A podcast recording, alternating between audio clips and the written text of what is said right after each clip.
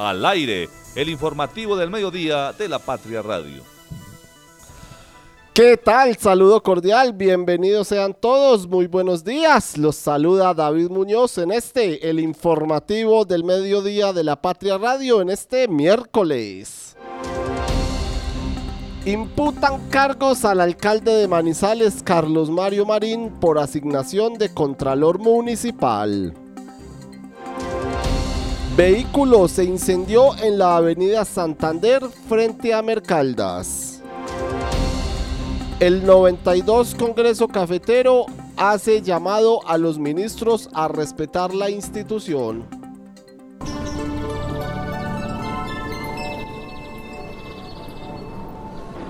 Don Kevin Campiño, saludo cordial para usted, muy buenos días. 14 grados de temperatura a esta hora en la ciudad de Manizales, una mañana que ha estado el cielo parcialmente nublado, con unos eh, ratos de sol, con unos ratos de nubes. En términos generales, pues ha sido una mañana fresca, inclusive se ha sentido alguna ventisca en algunos momentos, no ha sido tan calurosa como los dos primeros días de esta semana, pero una mañana que se mantiene con un lindo día en la capital caldense, temperaturas que tendremos entre los 12 y los 21 grados eh, a esta hora o que se tendrán hoy en la ciudad. La máxima será de, eh, o, la, o las temperaturas máximas, bueno, será de 22 grados en la ciudad, la mínima de 12 grados, como se los mencionamos, para horas de la tarde se esperan eh, de pronto algunas tormentas dispersas en la ciudad, aunque las probabilidades de lluvia son bajas. Sin embargo, la recomendación, como siempre, es a salir arropado y a llevar, o al menos que arropado porque no aguanten el calor, a llevar paraguas por si puede llover en algún momento. El tráfico a esta hora.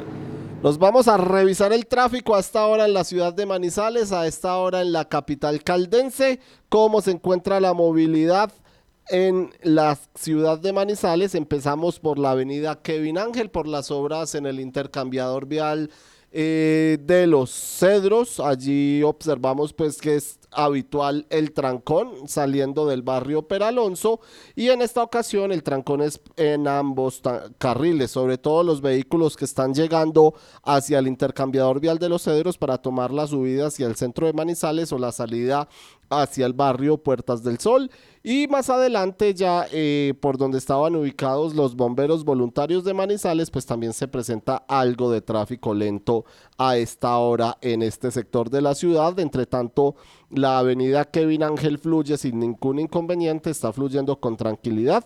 En la avenida Santander sí encontramos tráfico lento hasta ahora, empezando desde el centro comercial Cable Plaza, pasando por el edificio El Castillo, Luego llegamos hacia el sector de Plaza 51, donde también se observa algo de trancón a esta hora en ambos carriles, tanto los que se dirigen hacia el centro de la ciudad como los que van hacia el sector del cable.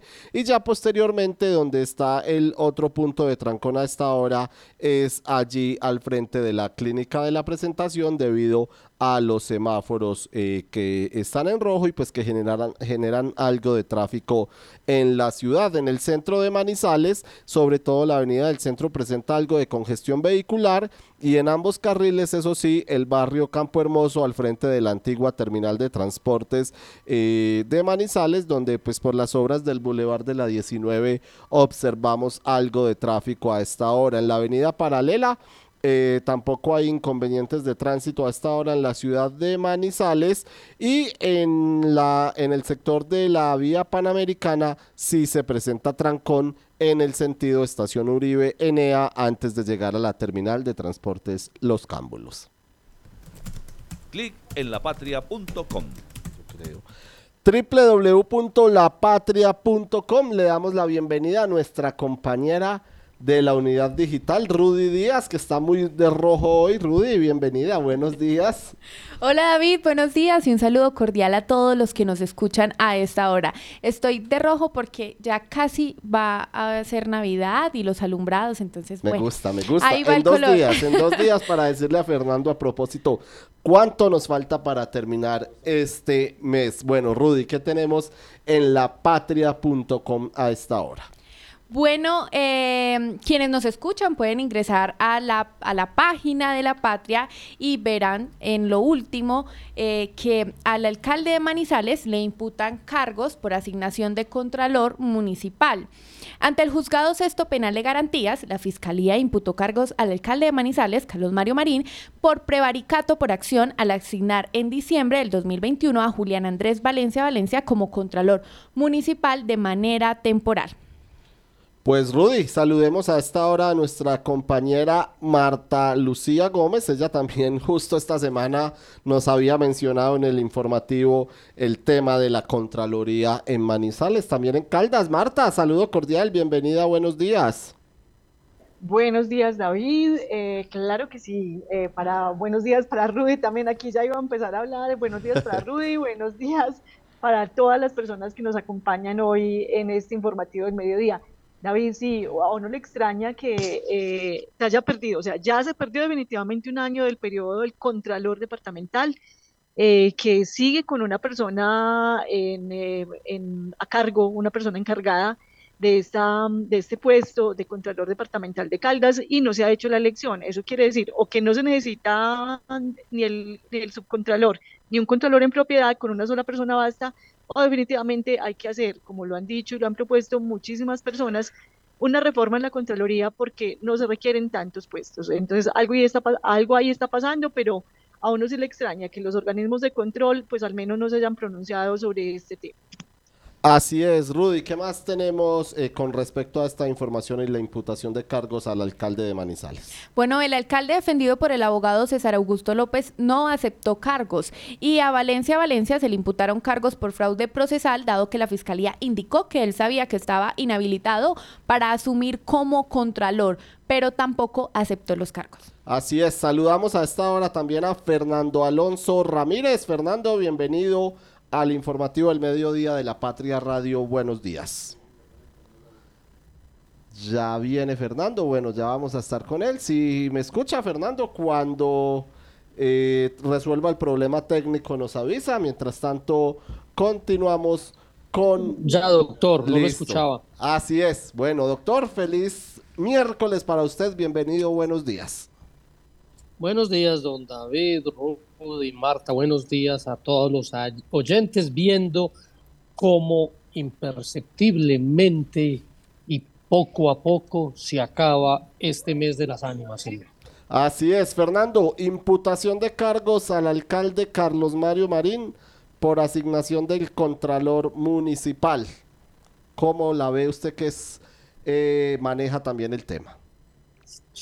No, David, se había avisado desde la mala pasada, el día que publicamos la información de que se le llamaba a imputación de cargos, el señor alcalde, en su acostumbrada manera de mentir, salió, sacó un video diciendo que eso era mentira, que eso no era una imputación, sino que lo habían llamado a dar unas explicaciones. Pues señor alcalde lo llama imputación cuando lo hace la fiscalía.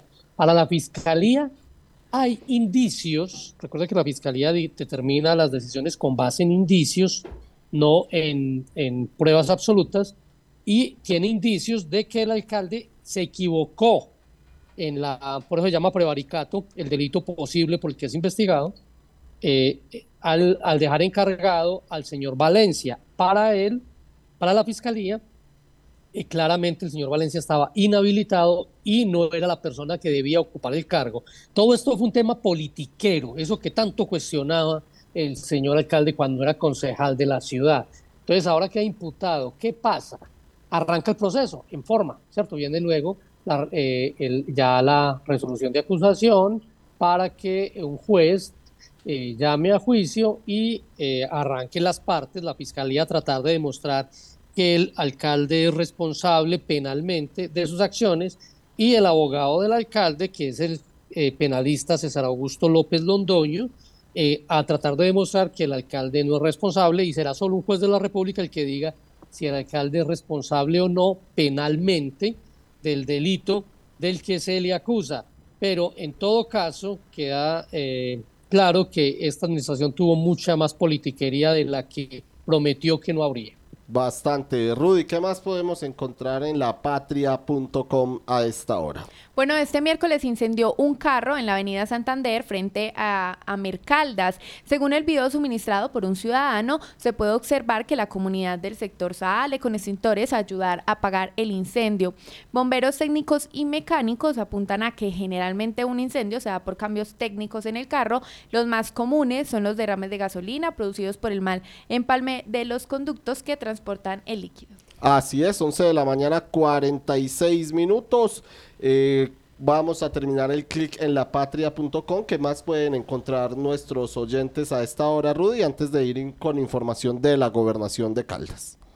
Bueno, también tenemos información sobre el Congreso Cafetero que se adelanta. Eh, en Bogotá. Bueno, durante la lectura de la declaración gremial, el presidente del Congreso Cafetero, Elías Mejía, le dijo a los ministros de Hacienda y de Agricultura que cada palabra infundada contra el gremio y el sector es como un golpe al pecho de la institución. Le recordaron los recursos y aportes que las tiendas Juan Valdés le han hecho al país, que este año ascienden a los 189 mil millones de pesos. Pues don Juan Carlos Leighton está en el Congreso Cafetero y habló con el gerente de la Federación Nacional de Cafeteros, Germán Bamon, antes de comenzar este Congreso número 92 en Bogotá. Muy bien, doctor Germán Bamon Jaramillo, gerente de la Federación, su primer congreso oficial en la instalación de este 92 encuentro. Doctor, expectativas, ¿qué, qué tienen previsto para este, para este encuentro, para este congreso? Pues sabe uno que hay mucho problema y lo hablábamos, precios, renovación, el mismo tema del fondo. ¿Qué tienen previsto y cómo, cómo están planeados, digamos, esta, esta semana? Doctor Leighton, mire, lo que, lo que hicimos ayer fue un ejercicio bien importante en términos de preparación para el Congreso Cafetero. Normalmente el día cero era un día más enfocado en temas de cenicafé, en temas de investigación. Y ayer lo que quisimos hacer es un espacio de compartir, de encontrar esa historia que nos ha dado la federación, la obra de la federación y cómo podemos nosotros articular también, basado en 15 inquietudes que tenían los comités departamentales, cómo podríamos prepararnos nosotros como gremio, todos los delegados al Congreso Cafetero, para que hoy asistan a esas mesas técnicas. Y usted sabe perfectamente que el objetivo primordial del Congreso Cafetero es que los caficultores, que son congresistas, los 90 caficultores, establezcan las líneas en las cuales vamos a trabajar y que el gerente con su administración tiene que ejecutar. De eso se trata, de revisar qué es lo que está ocurriendo en cada una de las variables de nuestra institución y de la industria cafetera para poder tomar las mejores acciones y dar los timonazos que tengamos que dar en beneficio de la eficiencia y obviamente en beneficio de la rentabilidad y la prosperidad de la familia cafetera. De acuerdo. En ese tema de ajustes, ¿han planteado, digamos, de pronto ya algo, ya tienen algo medio, porque ustedes van planeando y en el Congreso lo plantean? El tema del fondo de estabilización, por ejemplo, muchos cafeteros se lo preguntan porque estaban planteando incluso, venga, utilicemos parte de ese recurso para el tema de renovación o para buscar, digamos, otra forma de incentivo que también es una forma de apoyar a la caficultura. Sí, lo, lo importante es hacer la distinción del objeto de cada uno de los fondos. El Fondo Nacional del Café y el Fondo de Estabilización de Precios del Café. Con el Fondo de Estabilización de Precios del Café hemos venido proponiendo con la mesa técnica y con el ministro de Hacienda y la ministra de Agricultura cómo podemos activar ese fondo mediante los mecanismos que ya el Plan Nacional de Desarrollo nos ha brindado. Esos mecanismos nos permiten tener unas utilizaciones de herramientas preventivas y otras reactivas. Las reactivas las que todos conocemos. Yo soy cafetero y también recibí cuando hubo PIC, recibí ese apoyo del gobierno. Lo que queremos es hoy revisar con el gobierno nacional cuándo debemos activar. Muchos departamentos están por debajo y yo estoy muy preocupado por eso, porque la caficultura es diversa. Somos 23 eh, departamentos productores con diferentes estructuras de costos y cuando hacemos un promedio ponderado, obviamente algunos sufrirán más que otros. Entonces estoy muy preocupado con la activación de esta herramienta lo más pronto posible y ojalá con la consecución de otras fuentes de financiación del fondo, del fondo de estabilización para que esto sea efectivo. Eso lo trabajaremos y hemos venido participando. Cuando usted me sugiere la utilización del fondo de estabilización para renovación, para el Fondo Nacional del Café. Es distinto, entonces nosotros debemos concentrar los esfuerzos del Fondo de Estabilización en, en los mecanismos de sustentación de precio. 11 de la mañana, 50 minutos. Empieza entonces este miércoles el Congreso Cafetero número 92 en Bogotá y con la patria de hoy circula la edición número 20 de Panorama Cafetero. Los invitamos a revisarla, la pueden adquirir con la patria donde se hace, eh, como es el título, un panorama de la situación cafetera actual en el país. Rudy, estos tres nombres. Manuel Orlando Correa, Juan Manuel Marín López y Sandra Milena Ramírez Vasco. ¿Quiénes son? Cuéntenos usted. Bueno, ellos serán nuevos secretarios de despacho del departamento de Caldas, eh, quienes eh, acompañarán al gobernador electo Henry Gutiérrez en la Secretaría Privada, General y Jurídica. Entonces, empecemos. Eh, Manuel Correa, Manuel Orlando Correa, estará en la Secretaría Privada. Él recientemente ha estado al frente del partido Gente en Movimiento a nivel nacional, un cargo que dejará para emprender este nuevo desafío al lado del gobernador electo. También ha sido diputado de Caldas. Eh, está en la Secretaría General, ingresará Juan Manuel Marín López, eh, quien es un abogado y eh, se ha desempeñado en el Consejo de Manizales. Y finalmente estaría la Secretaría Jurídica, quien está en el cargo en este momento, quien es Sandra Milena Ramírez Vasco, que desde el 2021 se desempeña como la secretaria privada de la, perdón, secretaria jurídica de la Gobernación de Caldas. Bueno, pues preguntémosle a nuestros compañeros, a Marta y a Fernando. Empecemos con Marta por los primeros nombramientos ya, Marta, que hace el gobernador electo de Caldas, Henry Gutiérrez Ángel. David, eh, pues son nombramientos que se esperaban eh, que la, cercanía de Henry Gutiérrez más que con el partido de la U que lo avaló, es con el eh, gente en movimiento, que está, es el mismo liscanismo, no olvidar aquí que el hoy ministro de las TIC, Mauricio Liscano, fue quien creó este partido, entonces ahí van a estar muchas de las personas que eh, han estado, que han militado en el liscanismo y que militan en el liscanismo, van a ser parte de este nuevo gobierno departamental lo de eh, Manuel Correa, lo del que también fue concejal, ahí le quería agregar a Rubita, él también fue concejal de Manizales durante varios periodos, y eh, lo de Juan Manuel eh, López, pues también se veía venir, un hombre que estuvo trabajando en el Consejo de Manizales con el propio gobernador electo cuando fue concejal, fueron compañeros de bancada, fueron, compartieron también ahí las curules, de este partido, entonces se veía venir, David, a mí me, yo, pensaba que aquí también iba a estar como noticia lo de Ronald Bonilla, que, fue, que es un exsecretario de deporte, eh, quien ha, acompañado, ha venido acompañando a todas partes al eh, gobernador electo e incluso desde la campaña. Habrá que esperar a quién más siguen nombrando. Y eh, pues como concejales, como corporados, en, bien sea en asamblea y en consejo, pues tuvieron algún tipo de figuración, más Manuel Correa, como abogado que eh, Juan Manuel Marín, que ha sido hasta el momento un concejal bastante callado, solamente se ha conocido de él algunas posiciones específicas a favor del alcalde de Manizales, pero no más. Así es, Marta, vamos con Fernando, aunque lo de Ronald Bonilla, si no me equivoco, él, él salió de la Secretaría del Deporte de Caldas por una, o quedó inhabilitado, tuvo una inhabilidad por 10 años y no sé si continúe vigente. Ustedes ya, bueno, ya se lo aclararán a los oyentes. Fernando, ¿alguna análisis, alguna reacción de estos primeros nombramientos de del gobernador electo de Caldas?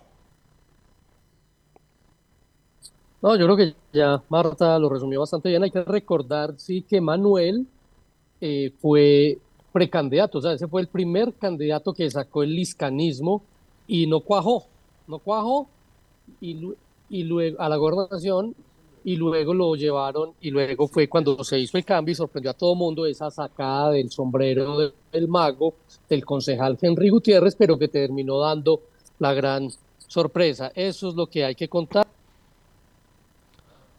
Así es. Eh, 11 de la mañana, 55 minutos, mientras recuperamos a Fernando. Les eh, mencionamos el sondeo de hoy en lapatria.com y la pregunta para nuestros oyentes es si ven avance en las obras públicas de Manizales. Esa es la pregunta para que entren, voten y eh, nos respondan qué piensan de las obras públicas en la ciudad, sí o no, si ven avances en las obras de Manizales. El doctor Oscar Giraldo es médico y cirujano de la Universidad de Caldas. Especializado en hipnosis clínica y en programación neurolingüística. Visítalo y comprueba su efectividad en casos de depresión, insomnio, ansiedad, cáncer, sida, lupus, inmunodeficiencias, Parkinson, Alzheimer entre otras. Está en el Centro Médico Palo Grande, Edificio Los Rosales, Avenida Santander 5709. Teléfono 3204298527. En el Centro de Arbitraje y Conciliación de la Cámara de Comercio de Manizales por Caldas tenemos múltiples formas para acompañarte en la solución de tus dificultades con otras personas o empresas. Llevamos más de 30 años al servicio de la comunidad. Pregunta por nuestros servicios de conciliación, arbitraje, insolvencia de persona natural no comerciante, asesorías jurídicas especializadas, amigable composición, ejecución especial de garantías mobiliarias. Info 884-1840, extensiones 301, 302 o al correo conciliación arroba ccm.org.co.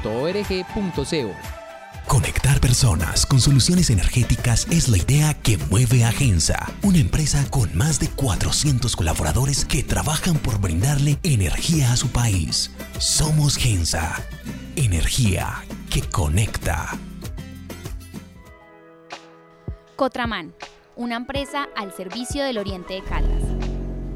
Viaje siempre con nosotros a Manzanares, Samaná, Bolivia, Pensilvania, Marquetalia, Marulanda y La Dorada. Informes al 312-260-0698. Santa Sofía se posiciona como el mejor hospital cardiovascular del país, con los equipos más avanzados, los especialistas mejor calificados, cinco quirófanos y unidad de cuidados intensivos quirúrgica para atender patologías de alta complejidad y cuidar la salud de su corazón. En el Centro de Arbitraje y Conciliación de la Cámara de Comercio de Manizales por Caldas tenemos múltiples formas para acompañarte en la solución de tus dificultades con otras personas o empresas. Llevamos más de 30 años al servicio de la comunidad. Pregunta por nuestros servicios de conciliación, arbitraje, insolvencia de persona natural no comerciante, asesorías jurídicas especializadas, amigable composición, ejecución especial de garantías mobiliarias. Info 884-1840, extensiones 301, 302 o al correo conciliación.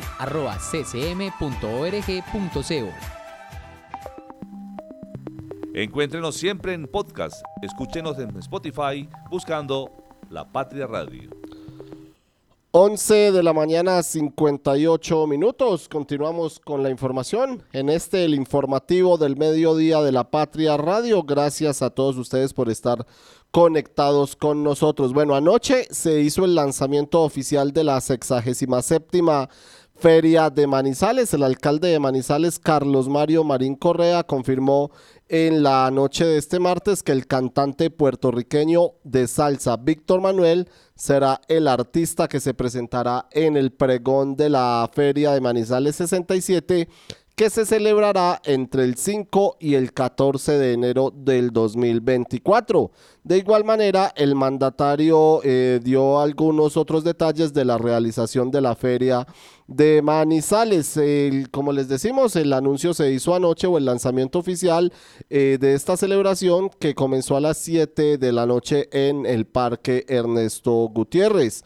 Eh, también allí se lanzó el, como una nueva versión, una nueva adaptación del himno de Manizales. pues la letra es la misma, pero hay algunos ritmos que cambian y antes de ir con nuestros compañeros, vamos a escuchar eh, primero la explicación que hace el alcalde de Manizales sobre el himno y posteriormente vamos a escuchar el himno para las personas que no lo han escuchado y que se hagan a su idea de lo que es esta nueva eh, versión de del himno de la capital caldense. Ese regalo que hoy le deja el Instituto de Cultura y Turismo, nuestra banda municipal y nuestros artistas locales de Manizales a los manizaleños es definitivamente una semilla que va a estar en cada uno de los momentos institucionales para la ciudad y yo les pido a ustedes un aplauso para tanta magia que tiene esta banda y nuestros artistas de la ciudad que le han dejado a Manizales este himno con el corazón. Y don Kevin Campiño, escuchemos el himno eh, luego de la presentación que hizo el alcalde de la ciudad. Escuchemos las, las notas del, del nuevo himno de Manizales. ¿Qué significa juventud? Es la y te canto seguro.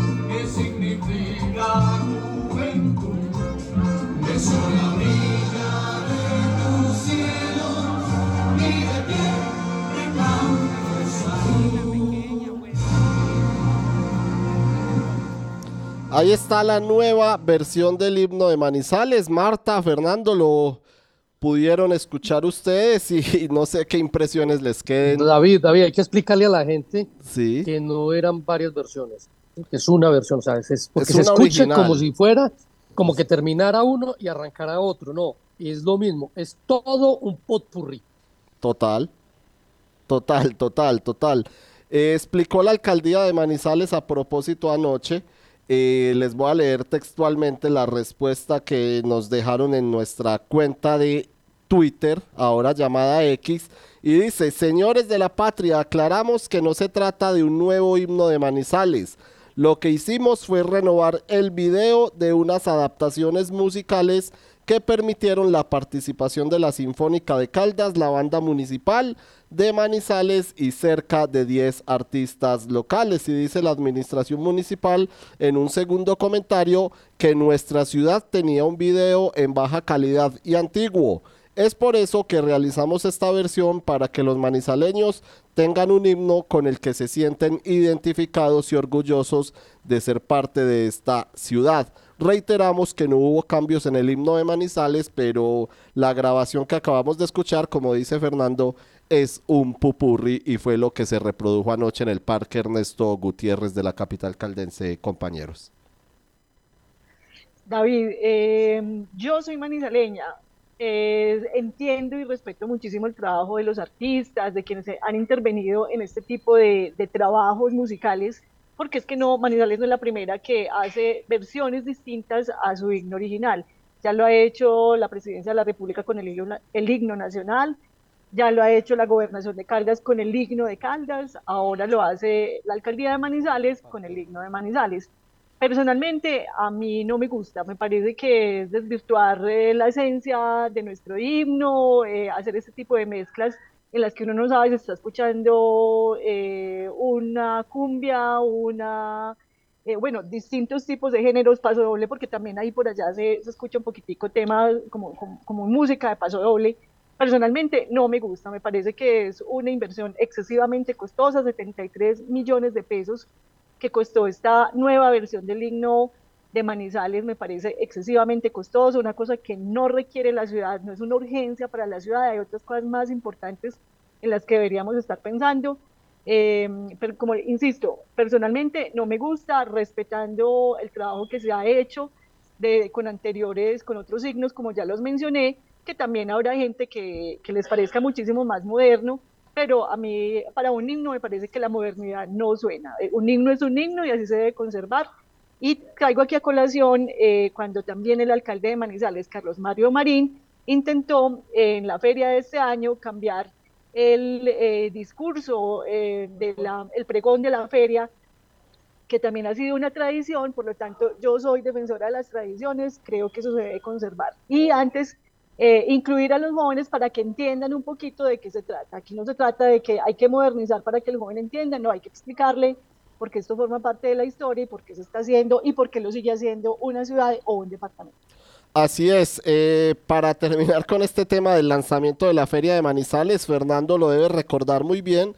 Hace cuatro años, en el final de la alcaldía de Octavio Cardona León, el superconcierto de la feria fue el Cantinazo Mix. Fernando lo, lo recuerda, yo sé que sí. Eso fue en el 2019 y ahora para este año en la alcaldía de Carlos Mario Marín que termina y la feria de Manizales que ejecutará Jorge Eduardo Rojas, también hay una especie de cantinazo porque los artistas del superconcierto de la feria, Fernando, que será el primer sábado de feria, también serán, eh, digamos, del género de la música popular.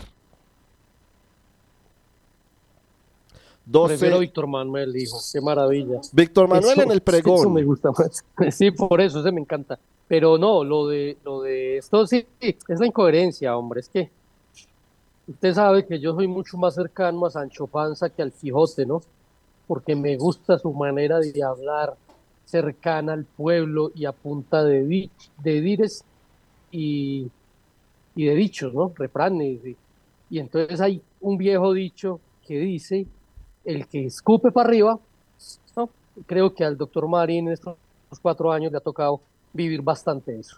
Luis Alberto Posada, Jason Jiménez, Jonales Castaño, Alzate, Pipe Bueno, Paola Jara, El Charrito Negro, Joaquín Guiler, Franci y Yui Liubiano, que estos sí son artistas internacionales, eh, fueron los nombres que reveló anoche el alcalde de Manizales y el Instituto de Cultura Y que no sirvan más guaro chino, porque para eso apenas. Sí, Fernando, a propósito, para continuar con este tema, eh, ¿les puede explicar un poco a los Y no, oyentes? ese, ese himno está como para pegar una bailadita. y- De acuerdo. Eh, Fernando, sobre el... Se me va la palabra. El, el embargo de cuentas del instituto al Instituto de Cultura y Turismo. Sí, sí, claro que sí. Eh, a ver, David, ¿qué pasa? Eh, resulta que usted sabe que ya eh, se libró man- orden de mandamiento de pago de un juzgado para que le pagaran la plata que le debe el Instituto de Cultura y Turismo al Festival de Teatro, ¿no? Sí. Ahora sucede exactamente lo mismo con la, Fundación Batuta. ¿sí? Entonces eh, se ordenó librar de pago y se embargaron las cuentas del instituto hasta eh, que pague y por 87 millones de pesos, que es la deuda hasta este momento. Por tanto, eh, pues esperamos que este instituto antes de partir, hay que recordar, David, eso no nos cansemos de recordarlo, estos son deudas contraídas por la anterior administración, ¿sí? no Sí. por la actual, pero le correspondía a esta ponerse al día, cosa que no ha hecho. Pagó eh, las minucias, pero le queda faltando lo grande. Entre ellos está lo de Batuta, está Manizales Grita Rock y está el, el Festival de Teatro, pero me imagino que usted quiere contarnos un poco más del tema. Así es, pues escuchemos, eh, digamos, una vaga respuesta que dio el gerente del Instituto de Cultura y Turismo, Camilo Naranjo, cuando se le preguntó eh, por este embargo de cuentas. Los invito a que se informen de una mejor manera y entiendan cuando una entidad tiene cuentas inembargables y de qué embargo están hablando. Un tema es una providencia, otro tema es la aplicación de ella. Entonces por eso es muy importante estar bien informados y no continuar desinformando a la comunidad. En el Centro de Arbitraje y Conciliación de la Cámara de Comercio de Manizales por Caldas tenemos múltiples formas para acompañarte en la solución de tus dificultades con otras personas o empresas. Llevamos más de 30 años al servicio de la comunidad.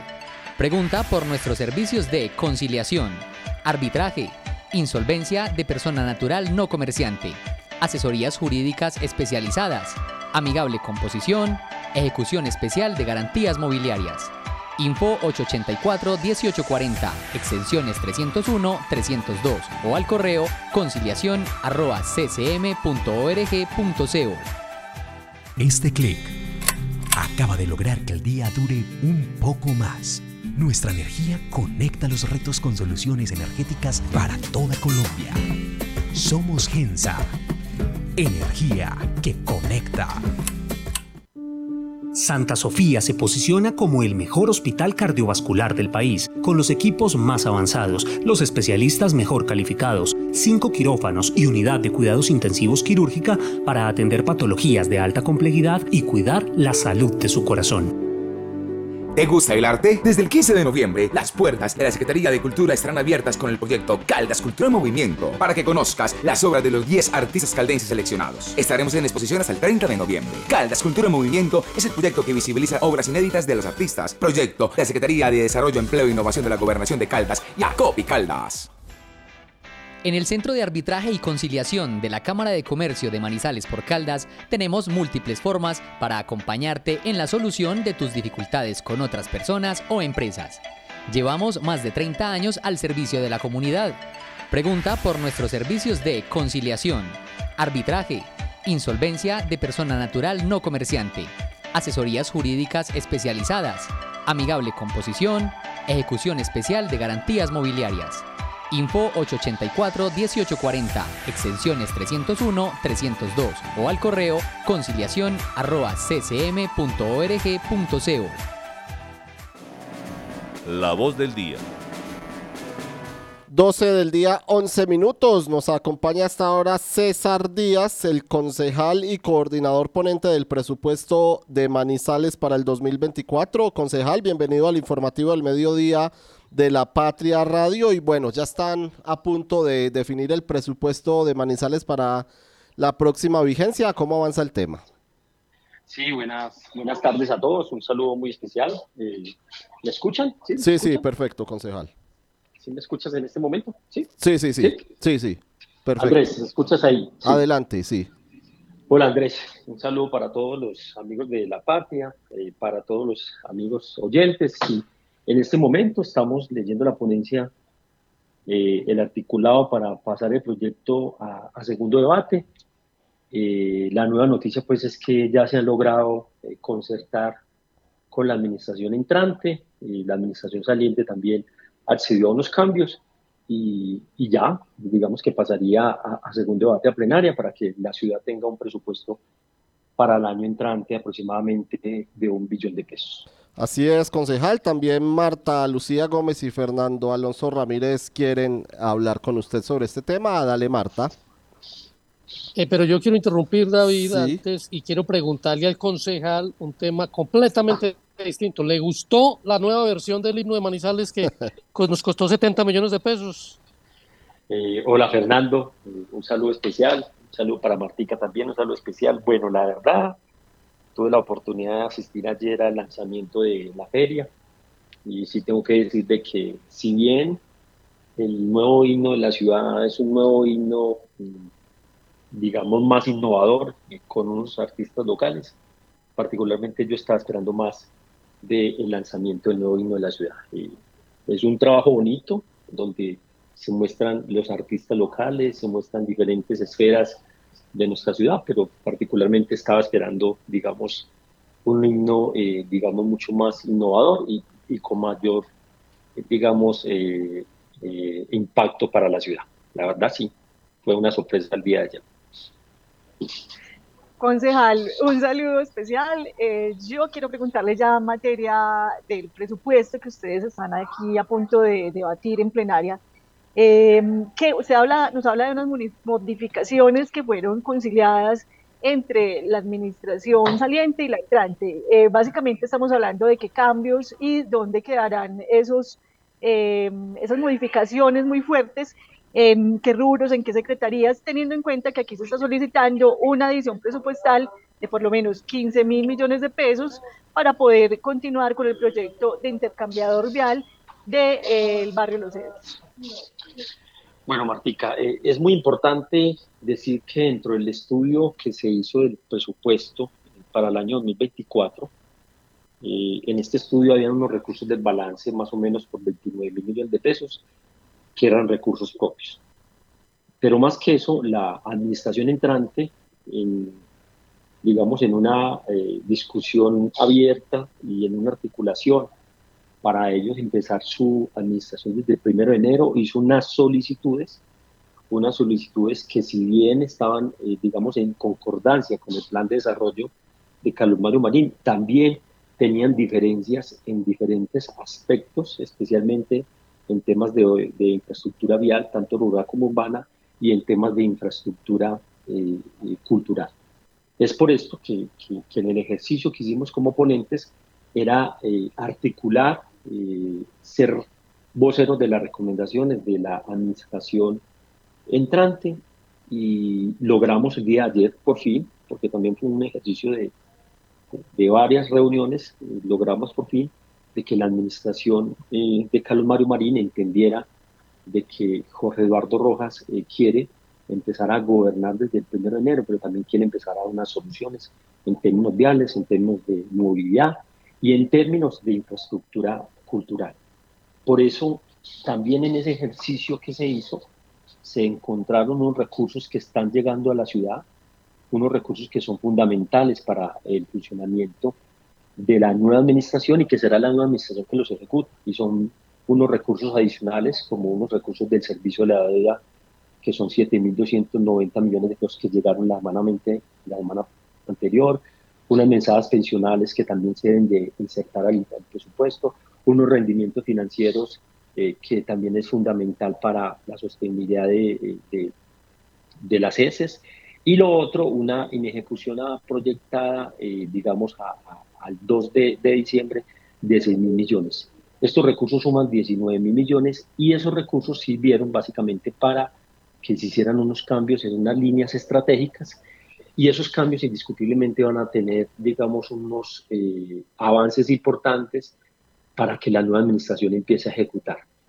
es por esto que se logran tener recursos para vías urbanas eh, por 5 mil millones de pesos más, para las vías rurales por eh, 1.600 millones de pesos, para eh, el bulevar de la, de la 19 por 1.700 millones, para eh, infraestructura, la cultura cultural, digamos que son lo que están solicitando por 4 mil millones de pesos, para programas culturales por 3 mil millones de pesos y escenarios deportivos por 3 mil millones de pesos adicionales.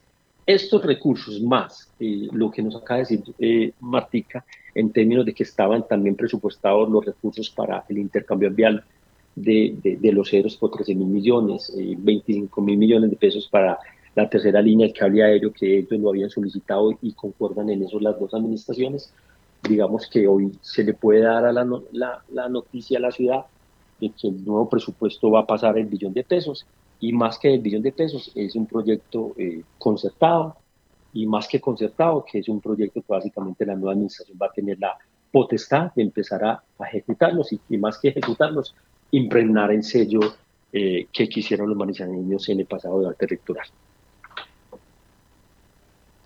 concejal, esa, bueno, esa cantidad de dineros adicionales para las obras en ejecución, y le quiero preguntar en su condición, además de ingeniero civil, ¿se compadece realmente con, con lo que está sucediendo con los costos de la construcción o realmente se descacharon en los presupuestos a la hora de, de calcular el costo de estas obras, sobre todo pues es que estamos hablando de 25 mil millones en un cable, eh, 13 mil en, en los cedros, eso es demasiado dinero pues para una ciudad que además tiene que, que ve apretadita a la hora de ver el balance de los recursos y sobre todo eh, con, con la, el endeudamiento que está adquiriendo la ciudad. Eh, Fernando, varias cosas. Lo primero es que eh, mis reparos con el plan de reactivación lo conoce la opinión pública. Yo no voté ese plan de reactivación ni voté eh, el servicio de la deuda para endeudar el municipio. Y mis reparos eran básicamente en eso. Yo no creo que la ciudad, eh, después de una pandemia, se tenía que embaucar en la construcción de un cable aéreo. Fueron 12 concejales que vinieron esa situación. Yo respeto, yo voté negativo. Ese proyecto, en su momento yo lo dije que por kilómetro eh, de cable aéreo en el año 2021 valía 80 mil millones de pesos. este cable aéreo tiene un una longitud de 2.5 kilómetros, es decir, 200 mil millones de pesos en el año 2021 y se hizo un cierre financiero por 151 mil millones de pesos. Se veía venir que se necesitaban recursos adicionales, se veía venir de que eh, independiente de esta situación, por el tema de la pospandemia, por los insumos de la construcción, por la volatilidad del dólar, por los eh, indicadores macroeconómicos del mundo, eh, Esto indiscutiblemente iba a acarrear unos sobrecostos, como en todas las obras de construcción que están en este momento adelantando el país. Y hoy vemos, eh, mm, Fernando, de que hoy el cable aéreo tiene unos recursos adicionales por eh, 57 mil millones de pesos, porque ya se le han adicionado alrededor de 27 mil millones de pesos y se está pidiendo una adición de 25 mil millones de pesos. Eso en su momento lo dijimos en el debate eh, que hicimos del pacto de reactivación, que si bien era importante la tercera línea de cable aéreo, nosotros particularmente este concejal no está de acuerdo que la ciudad se endeudara y se embaucara en una construcción de una línea de cable aéreo. Y con respecto al intercambio de los cedros, eh, en su momento el cierre financiero lo hacen con una promesa del gobierno eh, de Duque de que se traen unos recursos por 36 mil millones de pesos para intercambiadores viales de los cámbulos y de los cedros.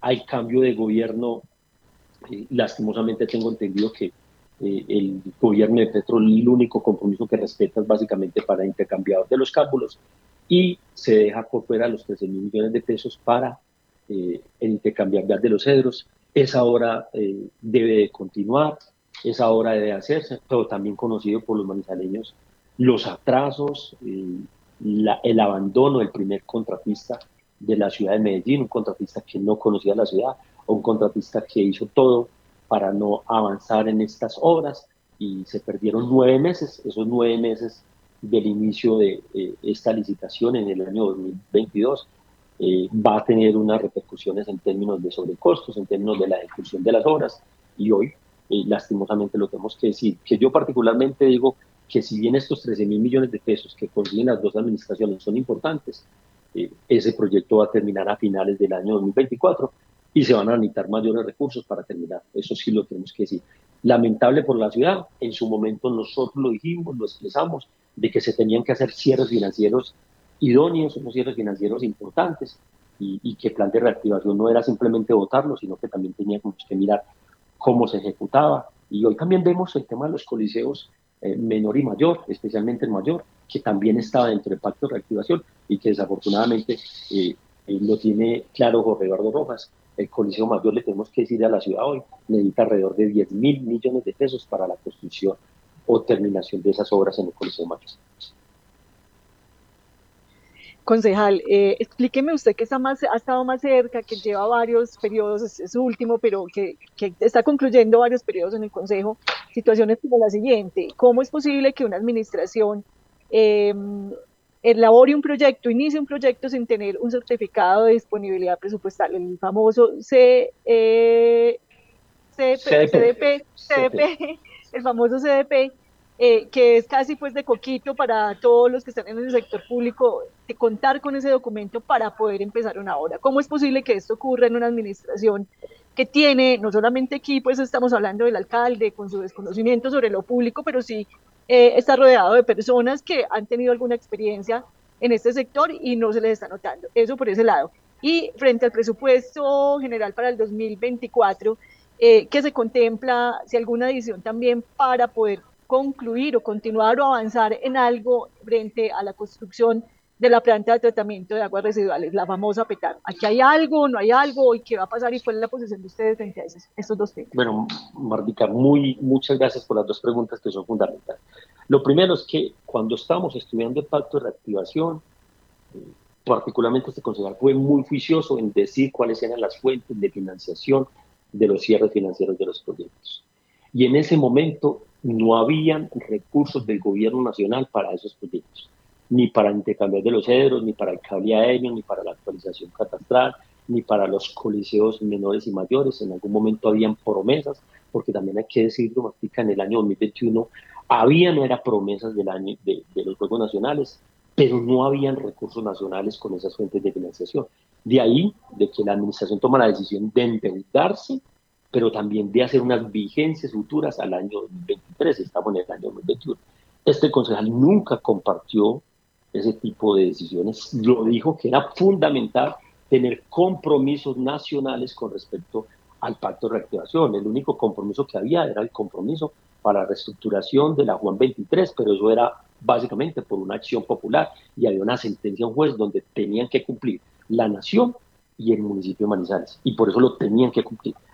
Eh, lastimosamente nos cogió a nosotros, lo tenemos que decir, un cambio de gobierno y un cambio de gobierno básicamente donde el gobierno Petro desconoció muchas de las situaciones y promesas de eh, el gobierno Duque y que lastimosamente Manizales se vio perjudicado, no simplemente en eso, sino también en los temas de los Juegos Nacionales. A los Juegos Nacionales deberían de haber llegado alrededor de unos 40 mil millones de pesos desde Bogotá a la ciudad para los escenarios deportivos. Tengo entendido que llegaron alrededor de 28 mil. Eh, quedaron 12 mil millones de pesos que no están dentro de, no estuvieron en la ejecución de los escenarios deportivos y lo entregaron a interventorías a nivel nacional. Esas son situaciones que se le escapan a uno como concejal y que indiscutiblemente los mandatarios tenían que hacer todas las sesiones pertinentes para lograr que esos recursos llegaran a la ciudad de Manizales por medio de esos certificados de disponibilidad presupuestal que debe emitir la Nación y que se deben de insertar a los presupuestos mediante una adición presupuestal y por eso estamos seguros de que no llegaron. Con respecto a la planta de tratamiento de aguas residuales, es importante decirlo, este proyecto no hace parte del pacto de reactivación, sino que el proyecto desde el año 2018 nosotros hicimos el cierre financiero, ese cierre financiero eran 110 mil millones de pesos, participación del 43% del gobierno nacional. Después de tres años o dos años, hacen un nuevo cierre financiero, donde Aguas de Manizales, recursos de Aguas de Manizales colocan alrededor de 17 mil millones de pesos más, y el Ministerio de Vivienda inserta aproximadamente 21 mil millones de pesos más para que tuviera un cierre financiero de 147 mil millones de pesos. Hoy, la situación básicamente que tengo entendido de la planta de tratamiento de residuales, es decir, que se paraliza la obra, que particularmente para este concejal va a entrar en, una, en un litigio si se siniestra el anticipo que se hicieron de los 40 mil millones de pesos, va a ser una figura muy parecida a lo que está pasando con, con OHL y Aerocafé, donde OA, eh, la firma contratista va a empezar a solicitar de que no están los diseños, de que una situación y la otra, y, Aguas de Manizales, que la eh, entidad contratista tendrá que, digamos, solicitar de que se reembolsen esos, esos, esos dineros, repito, que es un cierre financiero diferente al que se está haciendo en el presupuesto, porque el cierre financiero, les recuerdo, es de la nación, de Aguas de Manizales, de Corpocado los recursos y de unas vigencias futuras que aprobamos en el año 2018 hasta el año 2023. Hoy, la gran preocupación con la plata de tratamiento de residuales, es decir, cuándo se reinicia la obra y qué serán los recursos adicionales para terminar esta obra.